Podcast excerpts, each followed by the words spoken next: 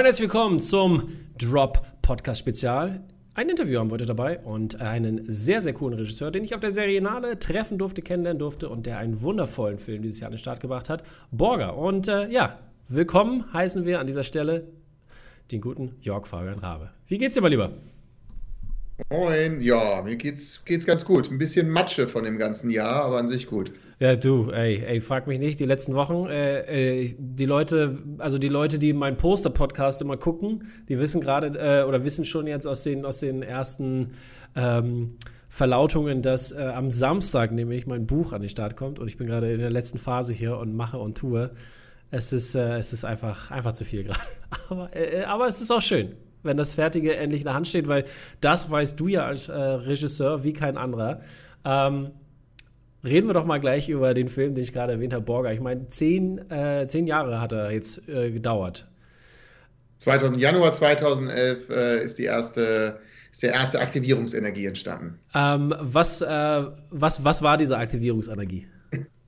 Äh, ich habe äh, Max Ophüls Preis habe ich mit einem Kurzfilm gewonnen mhm. und wurde dann von meiner Redakteurin, der ähm, Stefanie Groß vom SWR angesprochen. Und sie meinte, wollen wir nicht mal was zusammen machen? Und ich hatte ganz viele unterschiedliche Ideen im Kopf und habe dann so in einer betrunkenen Nacht äh, so ein mehrseitiges Treatment durchgelesen, äh, nicht durchgelesen, geschrieben. Und äh, genau, was wir nämlich machen wollen, äh, der Erik und ich, wenn, also Erik mein Kreativpartner, äh, wenn wir jetzt mit allem durch sind, dann wollen wir dieses Treatment, was in der ersten Nacht geschrieben wurde, nochmal lesen und gucken, wie viel es mit dem Film noch zu tun hat. Mhm. Okay, und ähm, da als, als Frage jetzt, also als Kreativpartner mit Erik zusammen, du machst aber auch wirklich nur die Regie oder bist du auch, sag ich mal, auch der Storywriter zu gleichen Anteilen oder wie ist das bei dir eigentlich? Genau, also ähm, äh, ich bin der Autor, äh, da war noch der Tox Körner, äh, war noch als Co-Autor dabei mhm. und die Regie habe hab ich geführt und genau, Erik ist im Endeffekt mein Sparingspartner für alles. Wirklich für alles. Also für den Film, für Drehbuch, für Strategie, für Regie führen, aber auch für Privatleben oder für die Firma. Wir haben ja noch eine Social Media Agentur. Also Erik ist sozusagen ähm, mein Partner in allen Lebenslagen. Ja. Du darfst dir übrigens alle Plugs droppen, die du möchtest, ja? Das go ahead. Wenn du, wenn du irgendwas äh, promoten möchtest, haus raus, weißt du. da, also, nee, aber, vielleicht fällt mir noch was ein. Mal gucken, genau. Ja, ich meine gerade wegen der Social Media Firma. Du darfst natürlich auch Namen sagen und Ach so, ja. Also unsere Firma heißt New York Media und ist eine Social Media Agentur. Ähm, genau, aber heute sprechen wir mal über die Filme. so ist es, so ist es. Aber bevor wir bei den äh, Inhalten der Filme und deiner filmischen Karriere ankommen, habe ich nämlich noch mal eine ganz kurze Frage. Ich meine, du kommst ja eigentlich aus einem ganz anderen Gebiet. Wie bist du da hingekommen und was hat dir das äh, auf dem Weg mitgegeben? Hm, also ich, äh, das ist bei mir so, kommen so ganz viele Elemente zusammen. Zum einen war ich immer schon ein recht kreativer Mensch in meinem Leben, also sowohl was, also was, was Film und, und, und solche Themen angeht, aber auch was äh, Technik angeht und was äh, Malen und alles Mögliche. Also da war ich schon immer sehr kreativ und ähm, nächster Faktor ist noch, meine Mutter ist sehr reiseverrückt, das heißt, die hat uns schon seitdem ich im fünften Lebensjahr bin, überall auf die Welt mitgenommen. Und aber gleichzeitig kommen wir aus einer sehr konservativen Familie. Und in mhm. unserer Familie hieß es, ähm, äh, wenn du mit der äh, Schule fertig bist, dann machst du erstmal eine Ausbildung, damit du sozusagen das normale äh, Arbeitsleben kennenlernst, was ich auch persönlich auch sehr gut fand. Und dann habe ich eine Ausbildung zum Industriekaufmann gemacht und habe gleichzeitig festgestellt, dass man gleichzeitig BWL studieren kann. Dann habe ich ja tagsüber die Ausbildung gemacht, nachts habe ich BWL studiert und ähm, habe dann relativ schnell für mich auch erkannt, dass ich da auf gewissen Dingen weiter wollte. So. Ähm, und genau, habe dann in der Ausbildung habe ich so einen so so einen Fehler in der, in der, in der, ähm, äh, in der Ausbildungsnorm sozusagen gefunden. Habe also, wie man, da stand halt im, im, im Gesetzestext oder im Linkstext nur drin, die Ausbildung ist beendet, wenn die Abschlussprüfung abgeschlossen ist. Mhm. Und dann hatte ich halt die Zwischenprüfung gemacht und habe gesagt, okay, dann mache ich jetzt in sechs Wochen meine Abschlussprüfung. Aber eigentlich war das nach anderthalb Jahren, eigentlich braucht man drei Jahre für ja, die Ausbildung. Ja, ja, genau, genau, genau.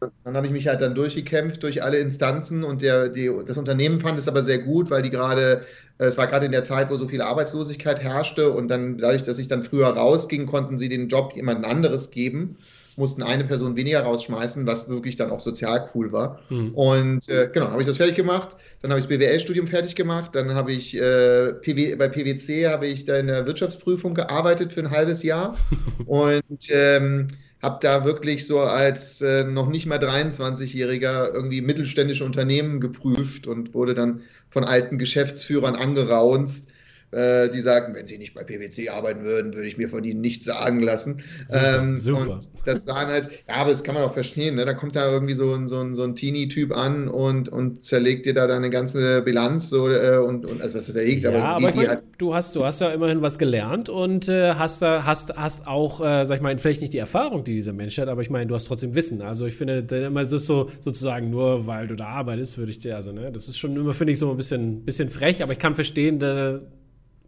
das ist halt so eine sehr archaische Welt. Da ne? muss man sich so einen 60-jährigen Geschäftsführer, der das von früher auf äh, aufgebaut hat und irgendwie äh, noch in den äh, 40er, 30er Jahren geboren ist, das ist dann halt, na, wahrscheinlich in den 40er wahrscheinlich. Ähm, und ähm, und genau, und dann habe ich einfach gemerkt, so, ich will noch mal eine meiner Sachen machen, die mir Spaß macht, so. Und äh, ein Studium noch machen. Da habe ich mit meiner Familie gesprochen, dann hat er gesagt, es ist vollkommen okay, weil ich die anderen Studien alle gemacht habe und das. Und, und äh, ich habe viele Leidenschaften, aber es gab so zwei Leidenschaften, die ich für einen Beruf wollte. Und das eine sind halt Autos und das andere sind halt Film. Und dann habe ich mich äh, in äh, Berlin bei der DFFB beworben, aber da dauerte es noch ein Jahr, weil ich kurz nach der Dings das erst gemerkt habe mhm. und äh, bin dann und habe mich dann gleichzeitig bei Maschinenbau eingeschrieben, weil ich gesagt habe, wenn das nicht klappt, dann mache ich halt, mhm. werde ich halt Autodesigner und habe dann noch zwei Semester Maschinenbau studiert und habe dann aber wurde dann eine DFFB genommen und bin dann zur Filmschule. Okay. Und äh, was, was, was hat dir das, äh, sag ich mal, im, im filmischen Sinne, was hat dir dieser, dieser wirtschaftliche Hintergrund? Hat dir das irgendwas gebracht? Hat dir irgendwas geholfen? Ist das, wieso machst du keine Filme über Banken? Ähm, wäre auch noch ein interessantes äh, Genre, also ein interessantes Sujet, sagen wir es so. Ähm, Macht doch den Wirecard-Film, ja, oder? Wie bitte? Macht doch den Wirecard-Film. Ja, der Wirecard. Ich mag ja nicht, persönlich muss ich sagen, ich mag ja nicht, wenn man so einen Film so, weil man so schnell am Thema dran sein will, so hetzt. Mhm. Weißt du, was ich meine? Ja, so, ja. Ich finde so, zum Beispiel The Big Short fand ich halt ein super Film.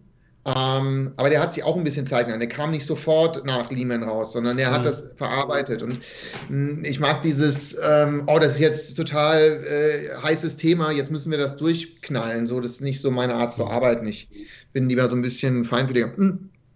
Ja, es sind zwei witzige Sachen. Also zum einen ist das BWL der Grund gewesen, warum ich auf die DFFB kam. Mhm. Ähm, das, muss man, das muss man sich jetzt aus dem äh, Und zum anderen, äh, das jetzt für später, äh, ich hätte Bogger nie machen können, ohne mein BWL-Studium, ohne mit Erik zusammen die Agentur gegründet zu haben und ohne dieses Doppelleben, ja. das dir wahrscheinlich auch äh, äh, bekannt ist. Kenn ich, kenn ich nur zu gut.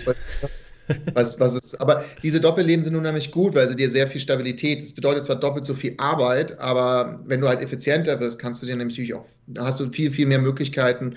Und gerade beim Film gibt es ja solche Momentsituationen, wo du sehr unter Druck bist und wenn dann noch zusätzliche Drücke dazu hinkommen, wie, mhm. wie finanziere ich mich jetzt und so weiter und so fort, ähm, oder kann ich einfach hier sagen, dreist sagen, okay, es fehlen irgendwie so und so viel tausend Euro, die lege ich jetzt selber rein mhm. oder, oder nicht so. Ne? Das sind alles solche Drücke, die ja beim Film schnell entstehen. Natürlich. Äh, und, und da hilft mir das. Aber das Faszinierende ist ja, ich war ja, also sagen, ich bin ja sozusagen bei der, bei der Wirtschaftsprüfung gewesen und hatte so spiky Haare und hatte so ein, so ein, so ein, äh, ähm, so ein, auch so ein Hemd mit Kragen und alles. Ja, und so bin ich in die DFB gegangen. Und für diejenigen, die die DFB vielleicht nicht kennen, also sie ist eine der schon linksorientierteren und mhm. äh, Schulen, Filmschulen in Deutschland, also massiv link. Also ursprünglich äh, war da auch der Holger Mainz ja auf der Schule und so. Also das war, die haben ja auch eine RAF-Nähe und so weiter gehabt. Also es ist schon eine sehr, sehr äh, äh linksorientierte Schule, was ich ja persönlich äh, sehr, sehr sympathisch fand. Und dann habe ich mich halt äh, zum Vorgespräch zu der Uni, zur Uni gebracht und habe gesagt, ich würde gerne Regie führen. Und daraufhin äh, hat man mir gesagt, du wirst in dieser Schule niemals Regie führen.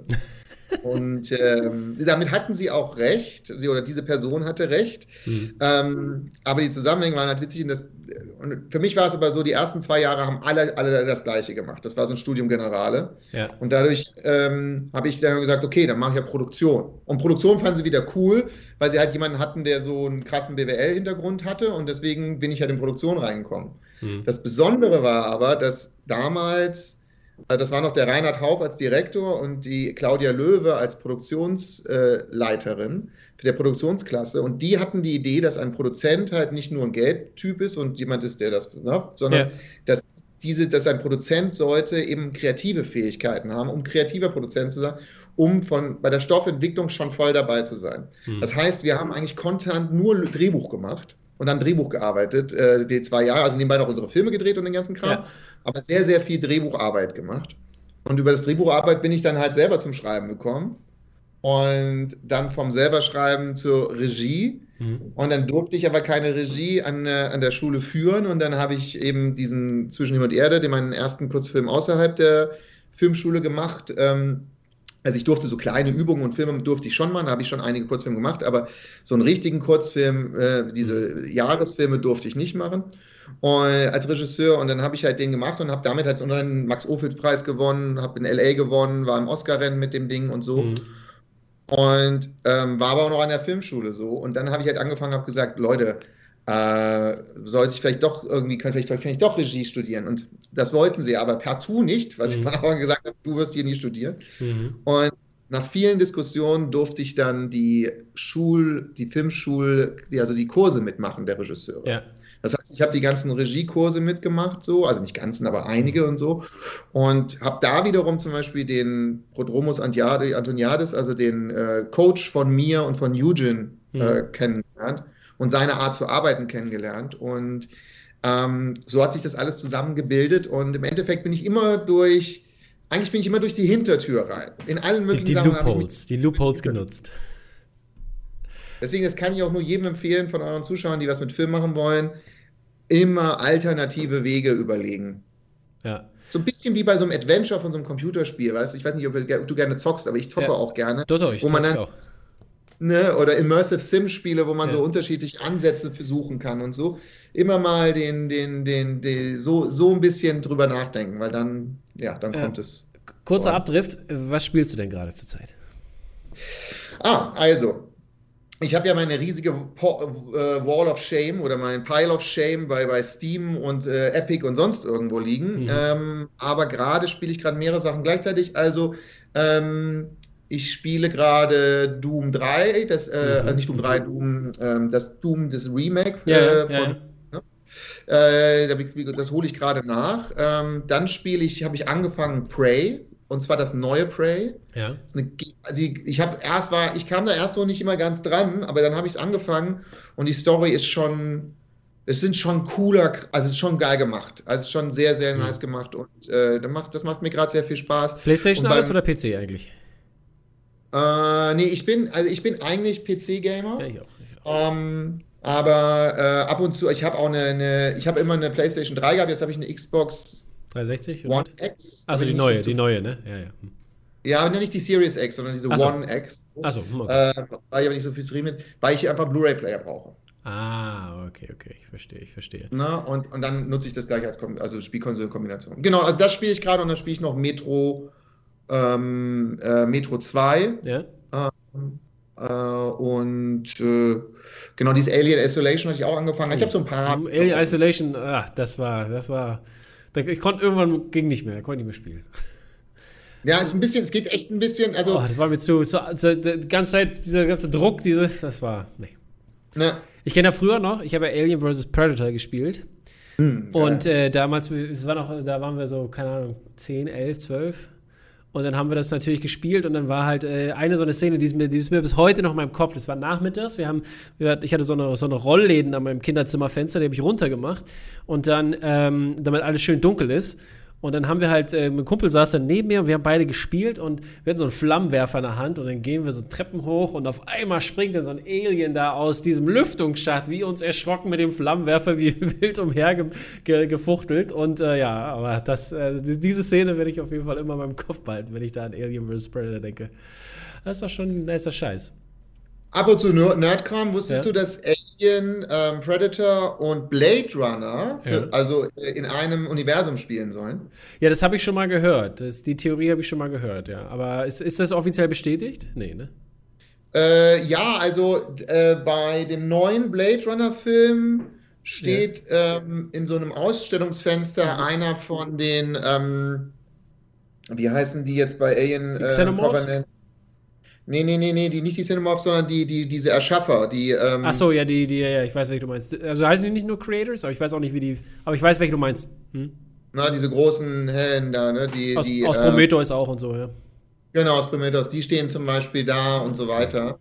Und ähm, genau, das ist schon, schon alles miteinander verwoben. Was ich, also bei Alien und Predator ist klar, ne? Mhm. aber dass Blade Runner noch da reinrutscht, das ist spannend, weil, wenn man, wenn ich dann so sagen, es geht ja auch viel um androide Genau. Thematiken bei Alien, ne? Und Wer- das ist wer- total faszinierend. Genau, dass Bishop hier jetzt äh, vielleicht doch ein Replicant ist. Wäre interessant auf jeden Fall zu sehen. Hast, hast du ein Lieblingsspiel, ever? Ich habe keine Lieblingssachen ever. Bei mir ist immer so, es gibt so eine Array von Sachen, die ich geil finde. Also zum Beispiel erstes Deus Ex. Mhm, Deus Ex mhm, ist mhm. absolut. Ähm, ich glaube, es hängt aber auch davon ab, wann man was zum ersten Mal spielt. Das ist einfach Ja, unheimlich ja. viel. Ich auch zum Beispiel als, als Jugendlicher das erste X-Wing. Das war Uff. einfach groß. Das, Ja, was war auch Re Rebel Assault, habe ich auch lange gespielt. hm, Mit dem Joystick damals noch. Das war, oh, ey. Ja. In dieser Scheiße, gleich am Anfang, diesem Canyon. Und du konntest natürlich nicht speichern. Dann bist du da geflogen und dann bist du, hast du es vielleicht mal irgendwann geschafft und so. Und dann musst du es aber jedes Mal immer wieder schaffen. Das war nervig. Aber ich muss sagen, also ich habe ich hab persönlich ein Lieblingsspiel und zwar äh, Knights of the Old Republic ist mein Lieblingsspiel. ah, das gibt jetzt 2003. ein Remake, ne? Äh, ja, also na, die haben, äh, die, die wollen das jetzt ja machen, die wollen das ja auch verfilmen, habe ich gehört, aber mal sehen, was da jetzt passiert. Und die haben das jetzt nochmal als 4K aufgelegt oder remastered in irgendeiner Form auf jeden Fall, damit die Grafik ein bisschen schöner sind. Da, da freue ich mich auch drauf, wenn das dann echt draußen ist. Aber ich habe halt nach, nach dem Spiel habe ich ja auch lange The Old Republic gespielt. Äh, das Online-Rollenspiel dazu halt von Star Wars und das war ja auch großartig. Und da, da ging auch so, da ähm, und Herr der Ringe Online, die beiden Sachen waren so meine, meine äh, RPG-Zeit, wo ich halt wirklich auch so RPG gemacht habe, dann halt so richtig äh, äh, so äh, RP-Style und auf Servern und mit anderen Leuten und Backstory geschrieben für die Charakter und so. Das, das war schon ganz nice. Und dann auch mal, hatte ich auch mal so kleine Filmchen gemacht, halt immer mit mit der Screen-Record-Funktion. Gu- Gute Zeiten auf jeden Fall. Sehr gutes Jahr. Ja, online, äh, online habe ich mich, äh, also ein bisschen, ich habe ein bisschen Counter-Strike gespielt und ein Mhm. bisschen äh, Battlefield und sowas. Habe festgestellt, dass das online, ich, das kostet mir so viel Zeit. So, Mhm. das ist, ähm, das schaffe ich nicht. Ich äh, muss das dann ist- doch eher. Es ist so ein bisschen wie so ein Hobby auch. Ne? Also ich meine, du kannst ja natürlich auch diese Online-Spiele, die haben ja natürlich auch einen riesigen Story-Modus, vor allem jetzt bei The Old Republic. Das war also mit einer der besten Stories, die ich auch äh, jemals gespielt habe. So. Und vor allen Dingen halt, dann hattest du natürlich auch die verschiedensten Charaktere. Also du konntest, glaube ich, acht verschiedene Storylines spielen. Also das war schon ziemlich krass. Und ähm, ähm, was soll ich sagen? Jetzt bin ich weg von meinem Faden. Und ähm, aber, aber dazu gibt es auch diese Cinematic Trailer, die waren, äh, die sind auch ziemlich geil. Ich weiß nicht, ob du die gesehen hast schon mal von The Old Republic. Ja, die haben sie jetzt ja auch äh, Die haben neu sie. auf. Genau, die haben sie. 10 Ding, ne? Genau, ja, ja, die habe ich gesehen. Ja, dieses, diese. das ist fett. Aber ich bin dann eher der Mass Effect-Typ, was Okay. das angeht. Mhm. Kann ich verstehen, kann ich verstehen. Ich habe Mass Effect auch ein bisschen gespielt, aber nicht alles. Jetzt hab, ich habe mir mal diese Gold Edition oder welche das war, jetzt die rauskam, hier die, Le die Legendary Edition oder was, Mhm. wo alle drin sind und da habe ich jetzt mal angefangen, aber da bin noch nicht weit gekommen. Gerade hatte ich jetzt Odyssey, hier Assassin's Creed Odyssey fertig gespielt und habe jetzt ein bisschen Valhalla angefangen. Äh, aber Odyssey fand ich auch super, aber ich bin ja auch großer griechischer Mythologie-Fan und das war echt schon ganz cool, da immer so ein bisschen durch die Gegend zu stapfen und dann diese ganzen wirklich, äh, die Sachen so zu sehen und äh, schon, schon ganz cool. Ähm, Ja, Ubisoft hat mich verlor, verloren ein bisschen durch Ja. dieses. Die, die, die, die klauen dir zu viel Zeit in den Spielen. Mhm. Das fing bei Assassin's Creed schon mit diesem Scheiß. äh, Die, die, Die das war das Geilste. Wenn ne? du alle Federn gesammelt hast, dann hast du eine Rüstung bekommen, wo dich jeder totschlagen wollte. Das war natürlich der Oberknaller. Mhm. Ähm, und das ist so ein bisschen dieses Zeit rausziehen. Das war auch bei den Far Cry-Spielen, dann bei den Mhm. späteren so. Deswegen bin ich so ein bisschen bei denen so. äh, Division habe ich dann gar nicht mehr, ob ich es ein mega geiles Setting finde. Ich finde Division Ja, von ja. Set, lieber, liebst mal ja mit dem Film drüber. Da, da sollte, Äh. doch, sollte doch ein Film rauskommen oder eine Serie? Das haben die doch geplant gehabt, glaube ich. Ja, ja. Ich finde das ja auch mal ein bisschen gefährlich, wenn der so, so auch so schnell so draufgehüpft von Serien gemacht werden. Aber ähm, ja, genau, Was- aber deswegen, ja. Hm? Hast du, hast du ein äh, Videospiel, Film, Serie, die du, sag ich mal, sagst, ey, das war, das war eine gute Umsetzung? Weil ich meine, da, da mäkelt man ja noch so ein bisschen, ne? Ich, also mein persönlicher, das kann ich mal, falls du noch überlegst hier, ähm, äh, Werewolves, äh, Werewolves Within, das war also auch auf diesem Ubisoft-Spiel, das ist, der jetzt gerade, glaube ich, Anfang des Jahres bei HBO Max, glaube ich, rauskam. Ähm, den fand ich ja richtig gut. Das war super, äh, war ein schöner Film, also auf jeden Fall hoch angesiedelt in meiner, in meiner Jahreswertung auch und äh, auch eine gute Spieleumsetzung. Aber äh, ja, hast du ein Favorite-Spielchen? Äh, Werewolves Within, was ist das? Oder ist das das Telltale-Ding da? Nee, ne? Nee, nee, nee, das ist eigentlich, ist das eigentlich hier wie, äh, wie Mafia hier. Kennst du oder Werwolf, dieses, dieses, dieses Spiel, was man so in der Klasse mit mehreren Leuten immer spielt? Und das haben sie äh, als Spiel aufgesetzt, als Videospiel. Und da ist dann halt auch einer der Werwolf und dann gibt es einen Jäger und eine Hexe und hier und das und dann die ganz normalen Bürger und dann ist immer eine Nacht geht dann um und dann musst du halt rausfinden quasi, wer der Werwolf ist.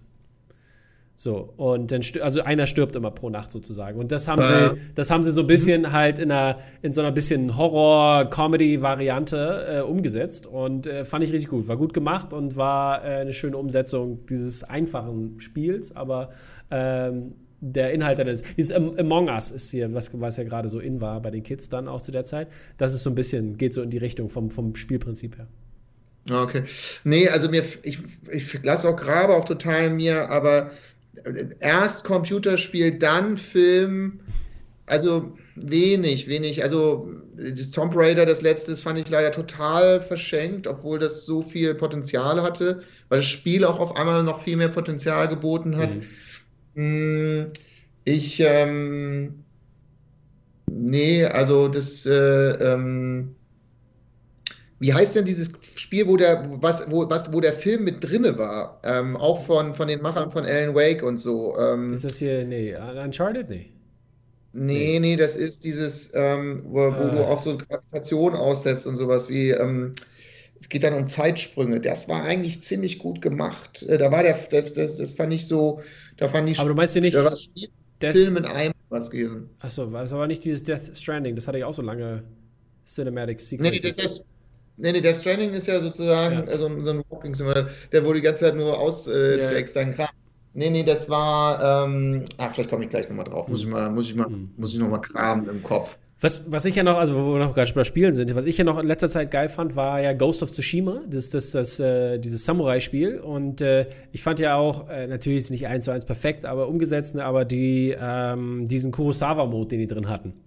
Da hast du halt in Schwarz-Weiß im Kurosawa-Style gespielt und das, das war echt cool. Also die, vor allem die Landschaften waren auch geil und dann du mit deiner Samurai-Rüstung und das war, hat echt Laune gemacht. Äh, schöne Story auch, hat mir sehr, sehr gut gefallen damals, als das äh, Da kann ich mal einen Buchtipp mitgeben. Äh, gerade diese Shogun-Zeiten und diese ganzen äh, Samurai-Zeiten, äh, das Buch, also einmal gibt es äh, Gai Jing und dann gibt es das Buch Shogun mhm. Äh, von Level.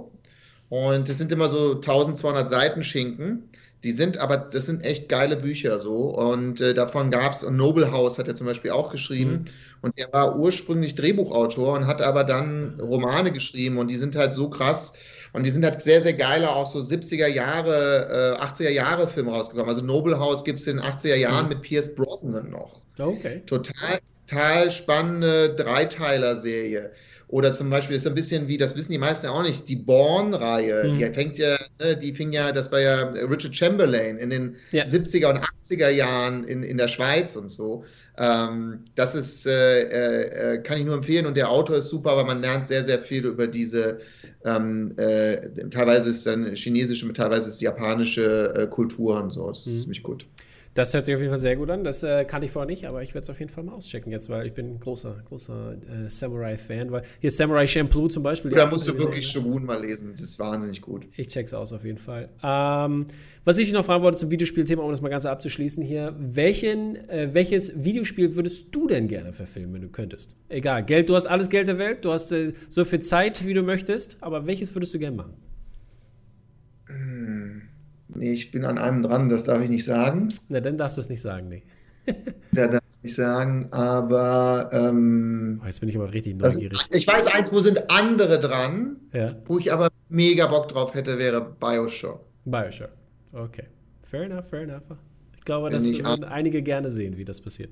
Oder System Shock fände ich auch geil. Mhm. Also, ich finde halt dieses, was ich halt so geil finde an diesen Spielen, das ist ja dieses. Ähm, ähm, da gibt es ja diesen Fachbegriff, den, den hat ähm, Bethesda, glaube ich, gegründet, diesen Fachbegriff. Und in, genau, Environmental Storytelling. Mhm. Äh, witzigerweise, seit dem Zeitpunkt, wo sie diesen Fachbegriff genutzt haben, haben sie es dann total verkackt mit Fallout 76. Aber das ist eine andere, ja, andere, andere Story. aber ich finde es total geil, durch Clues und Elemente, mhm. ähm, ähm, äh, die Geschichte zu erzählen. Also der ja. Raum und das, und du hörst so Audiologs und sowas und du hörst so eine Geschichte und du hörst irgendwie noch, wie so ein Pärchen sich streitet und dann gehst du in den nächsten Raum mhm. und dann siehst du, was da passiert ist so. Mhm. Und das finde ich halt total, total cool. Würdest du, würdest du sowas auch schreiben wollen? Ist das was für dich? Also, sag mal, Videospiele an sich, die, die, die, die Storyline und ja. sowas? Ja. Ja, das Problem ist halt beim Videospiel, du hast halt das gleiche Thema wie beim Buch, äh, wie raffst du das zusammen in einen Film?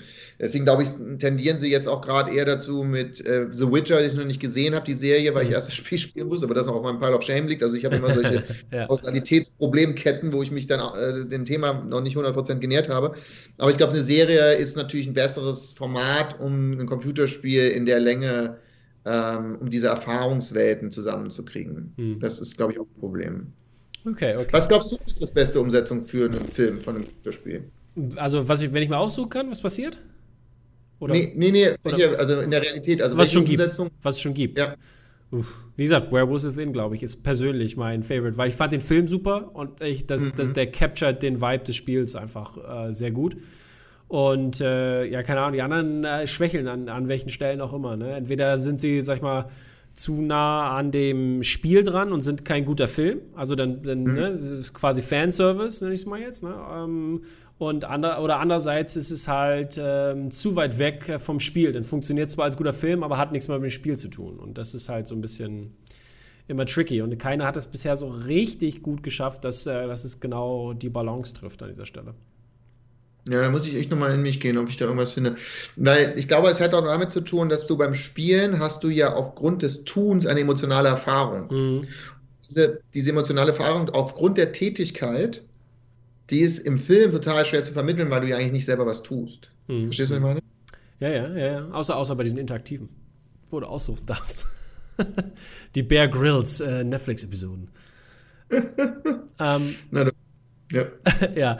Äh, Nochmal zurück zu dir ein bisschen als Filmemacher. Was mich interessiert ist, wie, äh, welchen Teil des äh, Filmemachens äh, ist, sag ich mal, ist dein Lieblingsteil? Was, was siehst du da an? Wie gibt es da einen bestimmten, sagst so, ey, das macht mir am meisten Spaß? Würde ich jetzt gar nicht mal, ich finde die Abwechslung so geil. Mhm. Also ich zum Beispiel, also ähm, ich mag dieses ruhige am Drehbuch arbeiten. Ich mag dieses ähm, äh, Stück für Stück Leute zu überzeugen, dass es ein gutes Projekt ist. Ich mag die Vorarbeit, äh, die Vorbereitung auf den Dreh. Ich mag den Dreh selbst. Ich mag auch die Postproduktion. Und ich mag auch dann wie so eine Rampensau den Film zu verkaufen, so dann also auch an die Menschen zu bringen und die Leute zu begeistern und so. Ich mag mhm. das alles. Ich muss dann nur irgendwann aufhören. Für mich gibt eher das Thema, was mich wirklich nervt beim Film, aber wirklich mhm. bis zum Grundtiven ist äh, Unzuverlässigkeit. Im Sinne von den Personen, die da dranhängen? Oder, oder ja, also meistens ist es dann schon eher menschliches Versagen, genau. Also menschliche Unzuverlässigkeit. Oh, das macht mich wahnsinnig. Ja, das äh, kenne ich gut. Das kenne ich gut.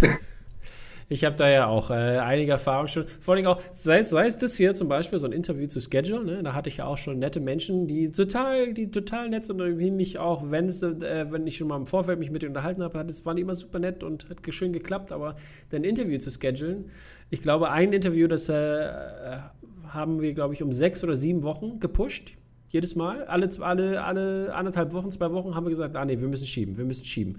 Äh, ich, äh, der, die Person war nicht immer alleine schuld, aber ich, ich, hatte auch mal, konnte auch mal dann nicht. Aber äh, ja, und bis jetzt ist es immer noch nicht passiert. Und ich glaube, wir haben im Mai oder das April angefangen, das zu schedulen. Ich meine, das ist vielleicht auch für die Zuschauer wichtig und interessant zu wissen. Ich habe halt schon Sachen erlebt, wie so kleine Unzuverlässigkeiten, mhm. komplette wirklich komplette wichtige Elemente eines Films zerstört haben. Hm. Zerstört. Also, was, was, reden wir da von Unzuverlässigkeiten? Also, dass sie nicht aufgetaucht sind zeitlich oder. oder uh Du, ich habe schon einen Fall gehabt, dass jemand äh, sollte noch irgendwas einpflegen oder noch eine, eine, eine, eine Sache äh, sozusagen aktualisieren. Ja. Das, ja, ja, mache ich, ist nicht geklappt worden. Daraufhin hat eine Kommission, die über eine Entscheidung getroffen hat, hat noch gesehen, da steht irgendwie was anderes drin und hat die Entscheidung äh, woanders, also hat dann äh, eine Ablehnung gegeben, weil das noch nicht da war. Ach, das ist ja, gut, das kann ich verstehen. Da würde mir auch ein bisschen die Hutschnur hochgehen. Äh, ist natürlich sehr Und das hast du ganz viel und ich glaube, ich glaube, das ist wichtig für alle. Ne? Also beim Film ist es so, mh,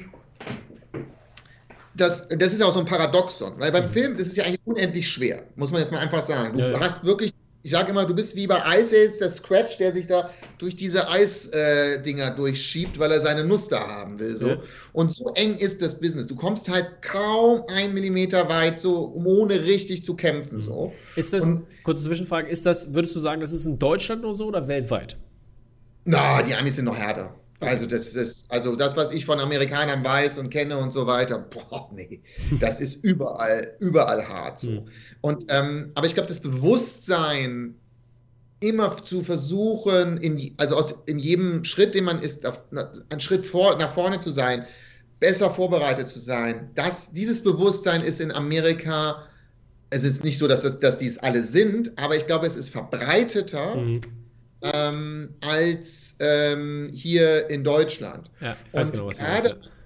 Und ja, gerade je höher das Level ist, so, ne? Ähm, gerade je höher das Level ist, desto mehr sind sich die Leute dessen bewusst. Mhm. Also ich finde mal ganz schön auch, man kann sich schon diese Kevin Hart-Doku angucken, ne? Und die ist ganz lustig und so mhm. weiter. Aber wenn man da genau zwischen den Zeilen guckt, ne, dann sieht man erstmal, was der da, was der da rockt. Ne? Mhm. Was die da, was die da, unter was für Drücken die stehen, unter was für welche, wie, präzise die in vielen Dingen dann sein müssen, um zu funktionieren, so, ne?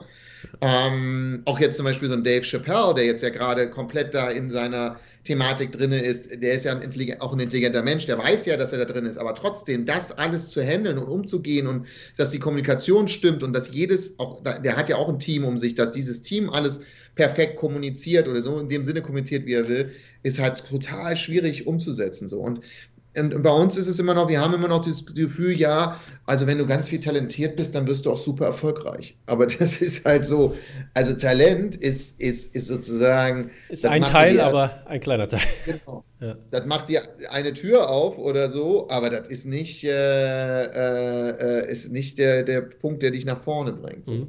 Deswegen kann ich nur sagen, gewissenhaft arbeiten. Dazu zum Film, zu Bogger. Mhm stehe bei Bogger am Set und dann kommt dann der kleine Junge, der, der den Kojo spielt, ne, der den Hauptdarsteller äh, spielt als Kind. Mhm, und kommt dann zu mir und sagt, uh, Director, um, äh, und zeigt mir den, das Call Sheet. Do we shoot these scenes today? Und ich so, yes, yes, why are you asking? I just, sometimes it changes. So, okay, then I'm, I'm prepared for the right lines and I, I just go over them once again and uh, then I'm ready. Okay, okay. Deutsche Schauspieler habe ich selten so gesehen. Ganz, ganz, ganz, ganz selten. Und wo hat er das gelernt? Ja, das erzähl. hat er von Fukunaga gelernt. Und das ist halt das Krasse. Ne? Er hat es irgendwie äh, äh, von Fukunaga, äh, der ja den jetzt in den James Bond gemacht hat, mhm. und der hat Beast of No Nations gemacht und da hat er auch mitgespielt und so weiter. Und dann merkt man schon, mh, hm, was für eine Präzision man brauchen muss, weil das Film ist ganz viel Handwerk. Mhm. Ich meine, das, das, das, ist ein schönes Beispiel bei dem äh, jungen Kojo hier zu sehen. Ähm, wie, war denn, wie war die Arbeit denn mit den anderen Schauspielern in, in Borga aus, aus Afrika in diesem Falle? Von den Ghananern in, in Ghana? Ja. Mhm. Genau, ähm, also bei denen, das war also super. Die sind, das Krasse ist halt so, die einen sind halt so Superstars, ne? Also äh, Lydia und Achete sind halt, äh, ich sag ja bei Lydia, äh, bei, bei Achete immer der, der, ähm, äh, der George Clooney von Ghana so. Mhm. Ähm, und Lydia ist ja auch absolut äh, gelarvt und, und hat eine mega krasse, ist auch eine mega gute Schauspielerin und so. Und die ist halt kombiniert dann teilweise mit absoluten Laien oder Straßenkindern und so weiter. Mhm. Und es hat alles gut funktioniert, weil die auch, die haben so eine, ähm, da ist eine große Straightness drin und auch in vielen Dingen, hm, wir haben ja manchmal so ein komisches Afrika-Bild, aber ich habe da manchmal viel mehr Disziplin gesehen. Als mhm, genau, das, das, das war jetzt meine Frage jetzt, ne? in dem Bezug, weil du sagst ja, der Kleine äh, weiß schon, was ich gehört und wie das ist, wo man denken würde, so, ey, wenn ich, wenn ich mal den, den Großteil meiner Kids fragen würde, die würden äh, mir quasi, die machen nicht mal die Hausaufgaben hier. Also ja. von daher ist es schon äh, sehr krass. Und äh, das zieht sich aber hoch, obwohl auch so ein gewisser äh, Star-Status ist. Oder ist das dann Professionalität, die dann da ist? Ich glaube, es ist Professionalität. Also gerade äh, Lydia und Achite sind ja nicht nur in Ghana große Stars, sondern auch in Nigeria und mhm. im, auf dem ganzen afrikanischen Kontinent, äh, bis hin auch gute Verbindungen nach Amerika und so. Also die sind schon breit aufgestellt. So. Mhm. Also deswegen, die kennen schon das große Business auch da. Also immer Leute, ich, also äh, ich war ja auf dem, durch die DFB habe ich es ja geschafft, auf das Set von Scorsese von The Departed zu kommen. Mhm. Und habe da zum Beispiel Martin Sheen auch kennengelernt. So. Mhm. Und das ist halt, äh, also ich finde ihn ein großartiger Schauspieler. Mhm. Ähm, und und der sitzt aber mit der Crew und isst mit der Crew, ist so richtig so alt 68er, der redet auch mit seinen Fans und, und, und ist total mhm. nahbar, aber professionell so. Und das ist, glaube ich, sowas, vielleicht habe ich mir da auch das professionelle Filmemachen so ein bisschen abgeguckt, weil mich das schon sehr beeindruckt hat. Klar, die haben natürlich auch mega Ressourcen, also da ist so ein Rigging-Team, das ist, wird die ganze Zeit mitgeschleppt und äh, manchmal sitzen die zwei Wochen da und haben nichts zu tun. Mhm. Aber wenn dann, also der Ballhaus hat dann, der hatte dann so einen Lensflare in so einem, in so einem riesigen Durchgang von so einem, von so einem Haus gehabt. Mhm. Und dann meinten die, meinte, yo, ich habe hier einen Lensflare. Dann zack, innerhalb von 20 Minuten, bam, bam, bam, bam, bam, haben die halt irgendwie so ein 40 mal 40 Meter Rig da hingeknallt. Mhm. Und dann war kein Lensflare mehr da. So. Krass. Und die haben halt bis zu dem Moment waren die halt relativ ruhig und zurückhaltend, haben da auch nichts gestört und so weiter. Und als sie dann Einsatz hatten, bam, waren sie halt da. Also mhm. hat schon fast was Militärisches bei den Amis. Ja, es äh, hört sich alles auf jeden Fall sehr professionell an. Ist das, ist das äh, quasi, ich meine, Borger war jetzt, äh, ist jetzt nicht vergleichbar mit The Departed, aber ähm, gab es da auch oder hast du auch so eine Art Crew, die du immer wieder mitnimmst und äh, um dich hast in solchen Fällen? Naja, das ist mein Kameramann, der äh, Tobias von den Borne, der mhm. übrigens auch Erfahrung mit dem äh, amerikanischen Sets auch hat, weil der was zum Beispiel auch bei Monuments Man war der der ähm, Personal Assistant von, von dem Fedon, von dem Kameramann. Mhm. Und ähm, der hat auch, der hat da auch sich schon viel abgeguckt und so ähm, oder auch viel Arbeitsethik auch für sich gefunden und so. Und ähm, ja, mit dem zum Beispiel arbeiten ist immer grandios. Also der gehört zum Beispiel für meinen inneren Circle. Ähm, und das ist immer so eine Mischung. Also manche Leute kommen und gehen so. Ähm, das hängt auch manchmal oft mit Förderung zusammen, einfach, weil du dann, wir haben ja zum Beispiel keine Förderung in Berlin bekommen. Hm. Äh, das heißt, äh, mein komplettes Berliner Team äh, konnte ich fast nicht nehmen, außer Tobi so. Hm. Ähm, das ist immer ein bisschen doof. Andererseits lernt man neue Leute kennen, was wiederum gut ist. Und genau, also ich glaube, das ist auch das, was sich über die Jahre dann rauswäscht. Man, man, man, es wird dann so eine, gibt dann so eine Gruppe von Menschen, die man gerne um sich hat und die auch einen gerne um sich haben mhm. und die eine gute Qualität leisten, wie man das will. Weil das auch ein Ding, was ich bei dem Film gelernt habe, ist so, ich bin immer sehr stark auf Sympathie gegangen auch. Aber wenn die Arbeitsqualität oder eben die Zuverlässigkeit nicht reicht, dann ist es halt auch wieder scheiße. Mhm, kann ich total nachvollziehen. Ähm, wie ist es denn, oder, oder was war dein äh, filmemacherischer, äh, dein filmemacherisches Highlight, äh, während du Borger gemacht hast? Filmemacherisches äh, Highlight. Im Sinne von, im Sinne von, weil, keine Ahnung, war es eine Szene, wo du sagen willst, das war die Szene, die wird für immer in meinem Gedächtnis bleiben, oder war es die, die, die Behind-the-Scenes-Story, die super toll war, irgendwie sowas in der Richtung? Ja, da waren einige Sachen. Also ein Ding war gewesen, dass, ähm, also so ganz total schön fand ich die Szene, ist die Szene am, am Wasserkocher, finde ich die, äh, weil das weil ich damit nichts zu tun habe. Das ist so für mich mhm. nochmal als Regisseur eine besondere Ehre, weil die komplett improvisiert ist mhm. und die funktioniert aber so gut. Und, und es ist halt so schön zu sehen, wenn deine Schauspieler einfach aus sich heraus so spielen mhm. und du im Endeffekt ein Environment geschaffen hast und eine Geschichte geschaffen hast, wo sie das können. So. Mhm. Und das ist das, was mir am besondersten Spaß macht. Ich bin halt nicht so dieser Kontrollfreak-Regisseur, sondern ich, also ich spüre einfach, wenn Sachen passen, nicht passen, gut ja. sind, schlecht sind. Ne? Also das spüre ich sofort instinktiv in vielen Dingen und kann darauf reagieren. Aber ich bin nicht derjenige, der sagt, äh, spiel das mal ganz genau so und so. Ich finde da auch das schwierig. Viele Regisseure haben auch, finde ich, eine schwierige Sprache mit Schauspielern, was die denen sagen und wie die damit umgehen sollen. Äh, kann ich ein sehr gutes äh, Buch empfehlen, Judy, Judith Weston.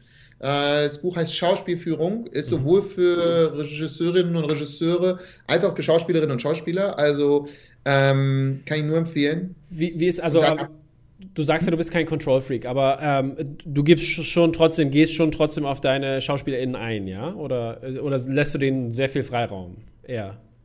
Genau, also ähm, ähm, genau da, das, das Buch erklärt genau ganz viele okay. von den Techniken, die ich äh, äh, anwende, in Kombination, was ich auch mit meinem, also bei dem Berliner Studio mit Prott, im, als bei dem, mit mhm. unserem Coach da entwickelt habe. Weil das Besondere an diesem Berliner Studio ist, kurz abwägen, dass auch die Regisseure dort als Schauspieler äh, sozusagen mhm. spielen. Okay, okay. Das heißt, wenn, wenn, du den Raum betrittst, bist du kein Regisseur oder Regisseurin mehr, sondern du bist eine Schauspieler, also ich bin dann ein Schauspieler sozusagen und werde daran auch an meiner eigenen Schauspielleistung gemessen und muss den kompletten äh, schauspielerischen Prozess durchlaufen. Was mhm. halt total geil ist, weil du unheimlich viel davon lernst. Ja, Perspektivwechsel ist ja natürlich immer sehr entscheidend. Ja, und auch fürs Schreiben und so und auch für die äh, Regieanweisungen. Was ich halt mache, ist, äh, ich rede immer mit jedem Schauspieler und Schauspielerin allein einzeln. Ich nehme die immer, ähm, ich finde es nicht gut vor anderen das zu besprechen. Zum einen, weil die Figur dann teilweise Sachen wissen von der anderen Figur, die sie mhm. nicht wissen sollten.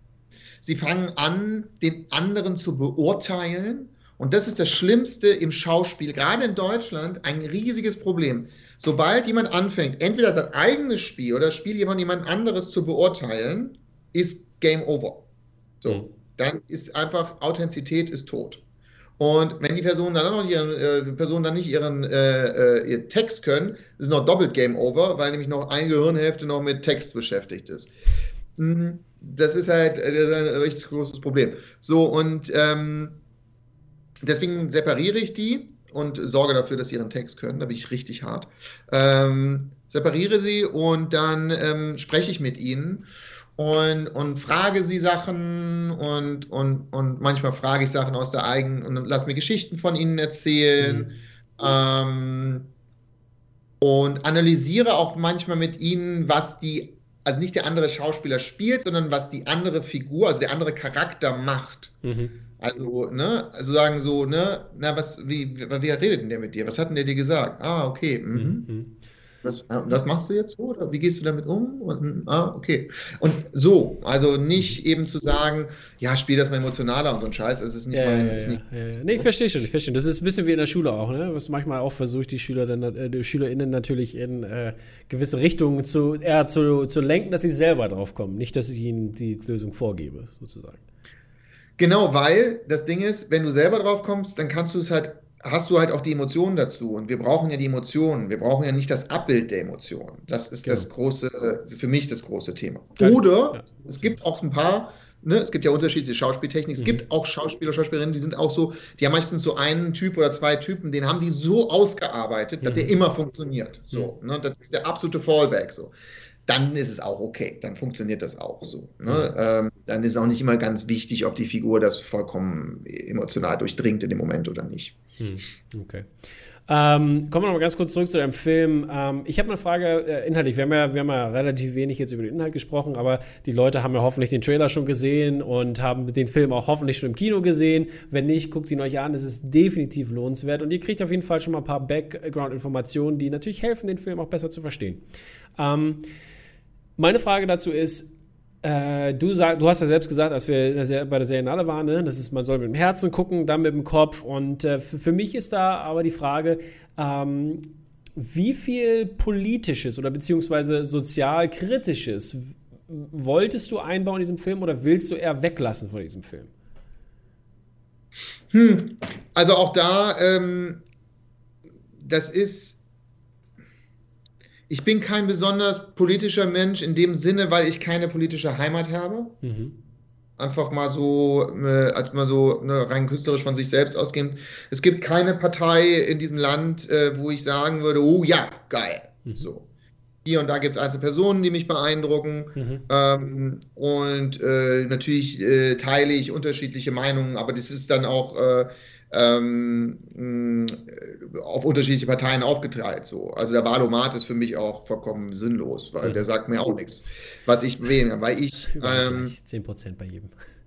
Nee, nee, das, äh, so schlimm ist nicht. Also äh, an, den, an, den, Rändern findest du nichts.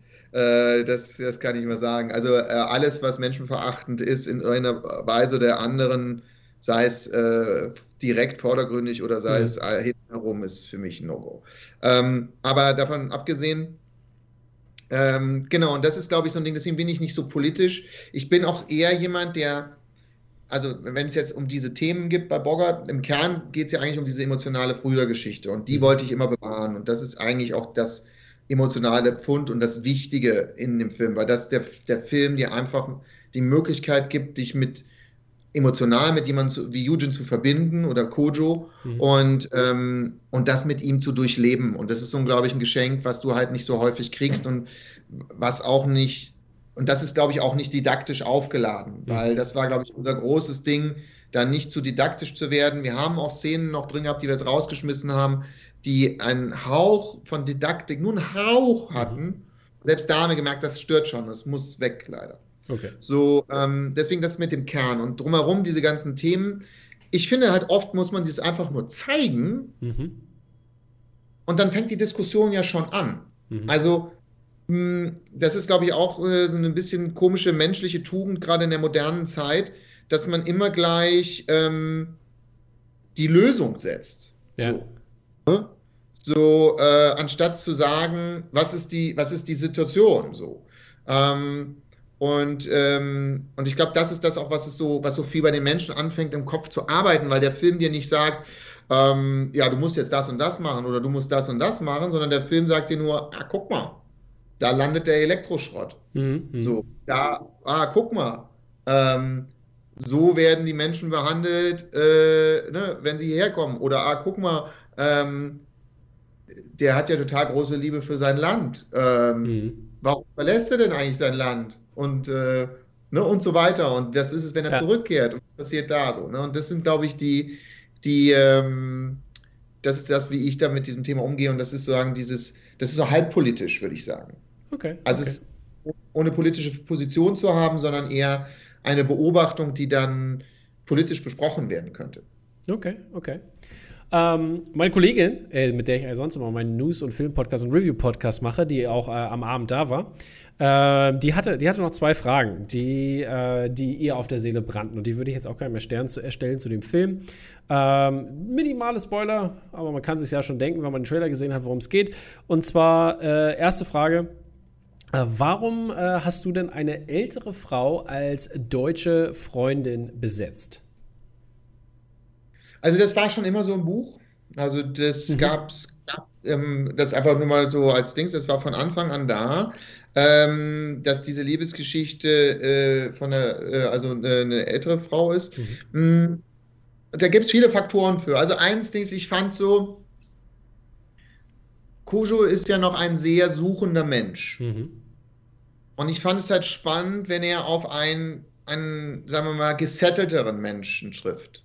So, mhm. das fand ich irgendwie wichtig, weil sie ja auch ihm unheimlich viel Halt gibt. Und sie mhm. ja, das finde ich ja das Schöne an ihrer Rolle, sie hilft ihm ja unheimlich viel, ohne so ein Savior, so ein White Savior zu mhm, sein. Es ist jetzt nicht so, ach du armer schwarzer Mann und ich muss dir so helfen oder so, sondern sie hilft ihm halt auf so einem respektvollen. Ebene. Ja. Äh, und auch teilweise so, auch ganz schön hart so. Ja, ne, ich, also, ich, fand, ich, fand, ich fand auch dazu, ne, weil das ist mit Respekt, ich fand auch, es war halt für mich auch wie, wie eine normale Beziehung zu einem anderen Menschen. Also keine Ahnung, wenn ich welche Person kennenlerne und die mir ans Herz wächst sozusagen, dann helfe ich ihr, egal ob sie jetzt schwarz-weiß oder so, oder egal welche Probleme sind, weil mir die Person wichtig ist. Und ich glaube, das kam auch da dann an einem gewissen Zeitpunkt, nachdem sie sich dann schon länger gekannt haben, natürlich rüber.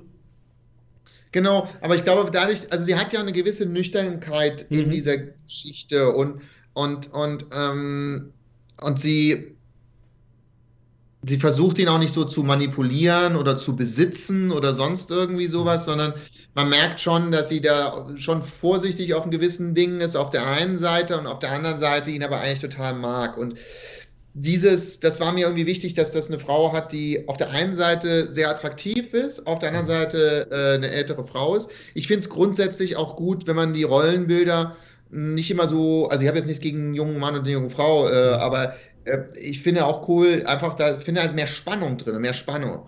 Und äh, das ist halt auch das Schöne bei, ähm, bei den beiden, und es war beim Casting schon so. Bei dem mhm. Casting bei den beiden hat es so, da war so ein, so ein Leben wieder in dem Wasserkurs war so. Mhm. Und Eugene hat das auch gefühlt und wir hatten hinterher auch noch andere Damen ähnlicher äh, Erfolgslevels, ähm, die es auch gespielt hätten gerne. Mhm. Ähm, und haben uns aber dann für, für, für, für die beiden entschieden, also für, für sie entschieden, weil Eugene halt meinte auch, dass da war für ihn noch die meist das Besonderste so. Und mhm. das hat es dann dazu geführt. Also. Ja, das ist doch, das ist doch gut zu hören. Ja, genau. Das äh, hat mich auch interessiert natürlich. Meinst du, der Film wäre auch ohne die Liebesbeziehung ausgekommen? Ja, theoretisch, aber es ist ein anderer Film. Finde ich auch nicht so. Ich finde das nicht. Dann hätte er keinen, er hätte keinen Ort für sich gehabt. Mhm. Weil das, also wenn man sich den Film anguckt, das merkt, da kommt man ja spät drauf. Mhm. Aber eigentlich der Ort, wo er mal für sich sein kann, auch unabhängig also von seiner Herkunftsfamilie, mhm. sondern wo er sich außerhalb seiner Herkunftsfamilie für sich sein kann, ist eigentlich nur mit ihr. Okay. Und das ist ja auch diese Logik, ne? Der Film hat ja die Logik Herkunftsfamilie und Familie, die ich gründe. Mhm. So. Das ist etwas, was wir auch, witzigerweise gibt es auch kein richtiges, kein richtiges Satzwort dafür im Deutschen. Das finde ich total spannend. Also die, man redet immer von seiner Familie, aber eigentlich hat man ja eben diesen Herkunft mhm. und diese neue Familie, die man gründet. Und mhm. dieses, man hat kein Wort für die neue Familie. Das ist, was ich meine? Mhm. mhm. So, man sagt, ah, der hat eine Familie gegründet. So. Yeah. Der ist eigentlich auch Teil einer anderen Familie. Aber ist das Generation? Ist das vielleicht Generation? Ja, aber du willst ja nicht sagen, der hat eine neue Generation gegründet. Ja, würdest du nicht sagen, hast recht. Aber, aber so, ne? Also es gibt kein per se, also das Wort Herkunftsfamilie gibt ja. es, aber es gibt nicht das hm. Gegenteil. Ja, ja, ja. Sehr interessant, sehr interessant. Ähm, denn meine letzte Frage für dich ähm, ist, was äh, geschieht denn jetzt in der, in der Zukunft? Bist du, ich meine, du hast es schon einen Preis gegeben, dass du an einem Projekt arbeitest, wo wir für erstmal nicht mehr erfahren dürfen, aber was, äh, was liegt in der, äh, deiner persönlichen äh, Film, filmischen Zukunft? Ja, also mh, mm, na, da, da, teile ich jetzt mal was mit dir, äh, wo, ähm, wo, ich nicht ganz sicher bin, wo ich selber noch am Suchen bin. So. Mhm. Ich habe die gerade die Situation, und das ist gar nicht als, ich will das gar nicht als klagend äußern, sondern mhm. einfach auch wieder als beobachtend. Ich habe die Situation, ähm, dass ich unheimlich gerne mit den Ghanaren zusammengearbeitet, unheimlich gerne mit meinen ghanaischen Schauspielerinnen und Schauspielern gearbeitet habe und so weiter. Äh, und ich habe aber gleichzeitig die Situation, die jetzt immer stärker wird, dass es verboten wird, Filme zu zeigen, wenn du als weißer Regisseur so einen Film hast. Mhm. Und das mhm. ist so. Verpönt, verpönt? Und meinst du, meinst du richtig verboten oder verpönt? Ja, ja. Es gibt ganz viele Festivals, die in ah, ihren okay. Statuten haben. Ah, okay. Netflix hat jetzt eine Statute rausgebracht. Ich, da, ich dürfte so einen Film nicht machen. Amazon hat das rausgebracht. Hm, das sind Standards. Also die neuen Standards sind, ja. sehen so aus. So. Dass du dann Und quasi das, Cultural Appropriation machst, dafür wollen die vorbeugen, nehme ich an, oder was? Es ist total schön, dass du schon mal, dass du über das Wie redest, weil nämlich das ist der Punkt. Was ist nämlich das Wie? Also worum geht es? Und, ne? Und die, oft geht es halt, Leute machen heutzutage immer so ein dogmatisches What, aber eben reden nicht über das Wie so, mhm. ne? Ähm, weil genau das ist der Punkt so. Ähm, äh, und das ist ein Thema, wo ich, wo ich gar nicht, das muss ich jetzt einfach die nächste Zeit beobachten so, mhm. ähm, wo ich auch noch keine äh, keine Wertung zu haben. Also ich weiß halt einfach bei Bogger, dass wir, dass wir das authentisch gemacht haben, weil, mhm. also du siehst ja, selbst Eugene war ja selbst bei der, seiner Spielpartnerin im, im Auswahlprozess, ne, war ja mit eingebunden und ja. so. Ähm, und in ganz alle kulturellen das, Abläufe. Ist das hm? vielleicht denn, äh, sag ich mal, um sowas zu umgehen? Also ich, also ich verstehe, warum das gemacht wird, weil viele, ähm, ich finde, das fängt ja, das fängt ja nicht nur bei, äh, äh, sag ich mal, äh, White Savior-mäßig und Cultural Appropriation an, es geht ja schon los bei Männern, die Frauenfilme machen. Ne? Also der Male Gaze, bla bla bla, ne? das ist ja alles, alles sowas. Und meine Frage ist da eher dann, oder beziehungsweise kann man das äh, nicht durch eine, sag ich mal, gläserne Produktion ähm, besser beleuchten, um da Licht zu schaffen und Raum zu geben dafür, dass solche, solche Filme, wie du sie gemacht hast, in dem Falle entstehen können? Die Frage, das, das ist eine gute Frage, wie man das löst, also wie man äh, das, das, das, das, das setzt so. Also ich bin immer der Meinung, da hängt es eigentlich ganz stark mit, mit, der, mit den Personen, mit denen man zusammenarbeitet, mhm. das an. Ne? Und, das, äh, und da müssen halt die Projekte gefördert werden, wo man das sagen kann, nicht. Das Problem ist zum Beispiel bei, bei Bogger ist es ja so, also es gibt ja nicht viele Menschen, die überhaupt die Authentizität von Bogger beurteilen können. Also auch ja. wenn, also weißt du, ich habe gesagt, wenn du ein, ein, schwarzer Mensch bist, der in Pittsburgh geboren bist, dann kann, weißt du nichts über Aqua. Ne? Klar. Also selbst und, und, und, selbst innerhalb der Gesellschaft gibt es natürlich auch unterschiedliche mhm. Meinungen. Der eine denkt das, der andere denkt das und so weiter und so fort. Der eine möchte das sehen, der andere möchte das sehen und so. Also das ist das Problem. Ähm, das Thema ist halt, dass es halt unheimlich trennt. Mhm. Weil, mh, hm, was mache ich denn jetzt? Ja, eine, also, ja, eine Klassengesellschaft äh, am Ende des Tages dann. Ja, also ich verstehe auch, ich finde es auch toll.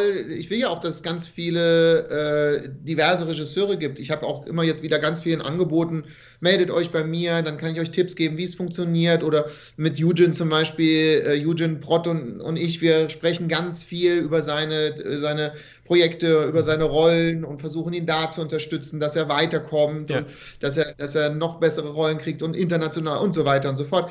Also ähm, wir arbeiten schon stark daran, eben Leute aufzubauen und haben da auch Bock drauf. Hm. Die Frage ist halt selber, wenn, wenn man selber Filme macht. Das Krasse ist halt ja auch, dass alle Beteiligten durch den Film so viel gelernt haben. Ne? Also mhm. zum Beispiel die ganzen Heads in, in, in, in, in Ghana, die waren halt sonst immer die Assistenten, weil ne, wenn die BBC oder die Amerikaner oder irgendwann rüberkamen, dann haben sie die nur als Assistenten in Anführungsstrichen erlaubt. Mhm. So, und bei uns waren die halt eben die Heads und haben halt dort ne, selber eben selber den kreativen äh, Zepter in der Hand gehabt ja. und eben auch die Verantwortung und haben sehr viel für sich gelernt. Äh, Jumix zum Beispiel, unser äh, Aufnahmeleiter, ist jetzt, der hat jetzt zwei, drei tolle Kurzfilme gemacht, die international laufen, wo Schön. er international Preise gewonnen hat. So. Das heißt, so in, zusammen im Team sind wir total gut drauf. Und auch in Ghana und den Ghanaren untereinander sind wir super fein drauf. So. Mhm. Und in Ghana kommt es immer auch gut an. So. Ja es ist halt in dieser westlichen Welt. Und ja, ja, genau. Das ist ja, ne, also deswegen meine ich ja das mit der gläsernen Produktion, weil ich meine, klar, du hast, du siehst das eine Bild, kannst das eine, hast Vorurteile, logischerweise dann. Äh, und äh, deswegen hatte ich, hatte ich auch, das kann ich ja auch jetzt hier äh, mal on record sagen, es war ja so eine der ersten Fragen, weil ich nicht wusste genau, willst du darüber reden, ist das ein Problemthema? Willst, soll ich das ansprechen? Ob das jetzt, ob du als Weißer jetzt hier einen Film über Schwarze machst, sozusagen. Ne? Und, und äh, das ist, finde ich, eine super interessante Perspektive und äh, das halt von dir zu hören, von diesen Erfahrungen und das auch dann zu sehen, was auf auf der Leinwand dann ähm, das finale Produkt ist, macht einen Unterschied. Und ich finde, ähm, da muss man leider diese Nuancen haben, auch als, äh, sag ich mal, Vertrieb am Ende oder als, als, als äh, Publisher. Ähm, da dann zu sagen, hey, das ist doch nicht so oder Festival, ne? ja oder Festival oder das ist doch nicht so schwarz und schwarz-weiß. Ne?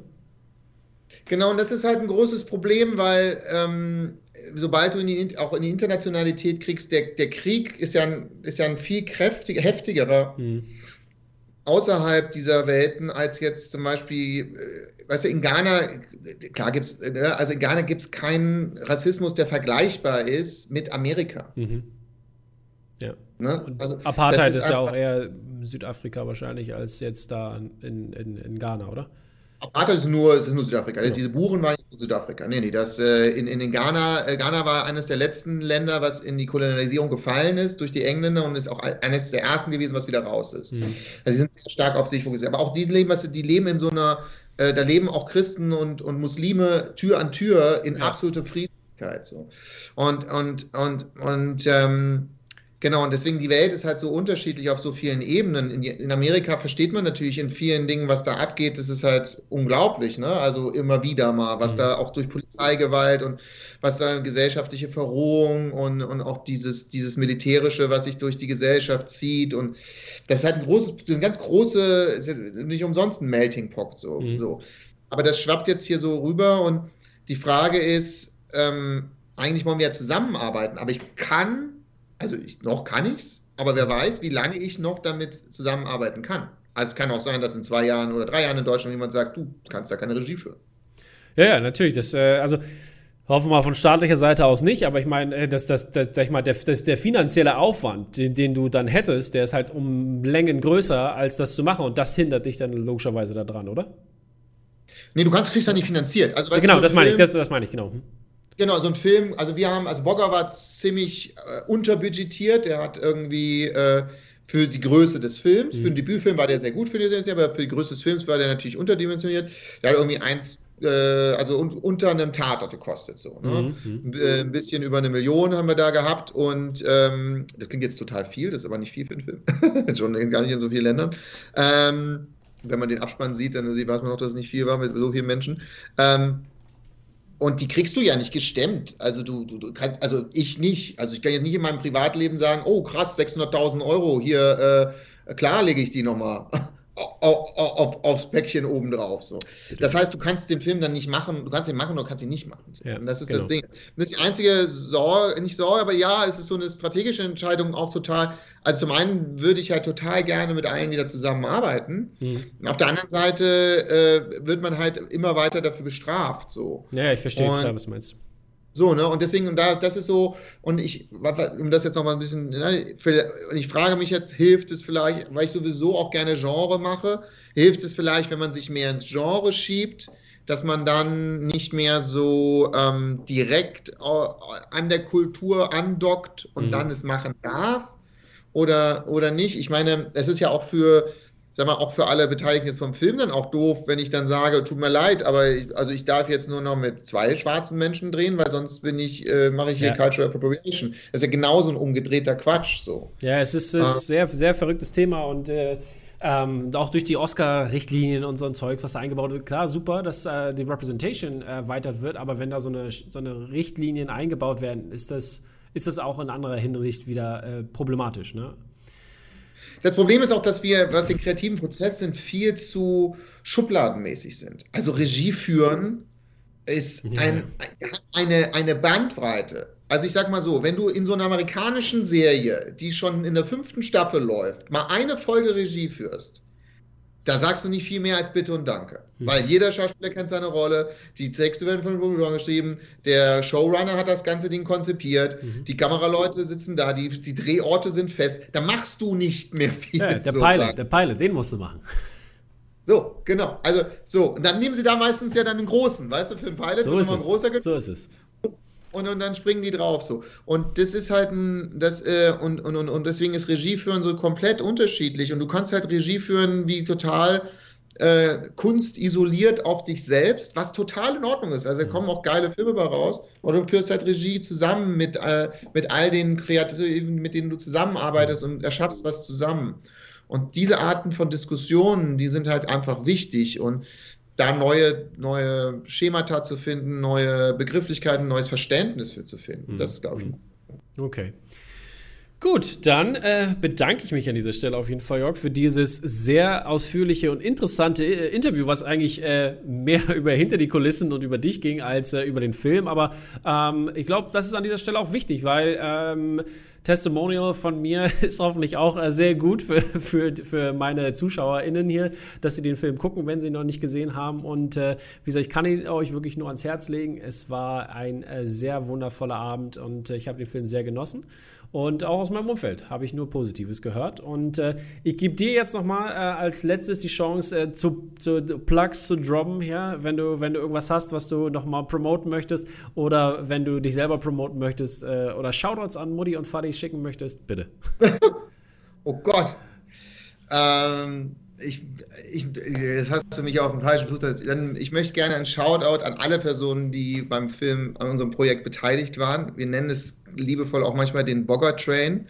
Ähm, und äh, ähm, das ist ja ein zehnjähriger Prozess gewesen und viele Menschen sind dabei, sind dabei und sind auch zwischendurch wieder raus und so weiter und so fort. Ähm, und viele sind am Ende erst dazu gekommen und so. Das ist aber vollkommen egal, wie viel man beigetragen hat. Jeder hat sein, sein Stück dazugegeben und hat das sozusagen dafür gesorgt, dass es das geworden ist, was ist. Und da, dafür möchte ich allen danken. Super. Das äh, ist doch ein wundervolles Schlusswort. Dann äh, hiermit nochmal vielen, vielen Dank und äh, wir sehen uns hoffentlich dann bald irgendwann wieder in einer weiteren Kapazität eines neuen Filmes oder Serie oder was auch immer rauskommt. Macht's gut, Leute. Genau, und wenn, wenn euch der Film gefällt, spread the word. That's right. Macht's gut, Leute. Danke dir.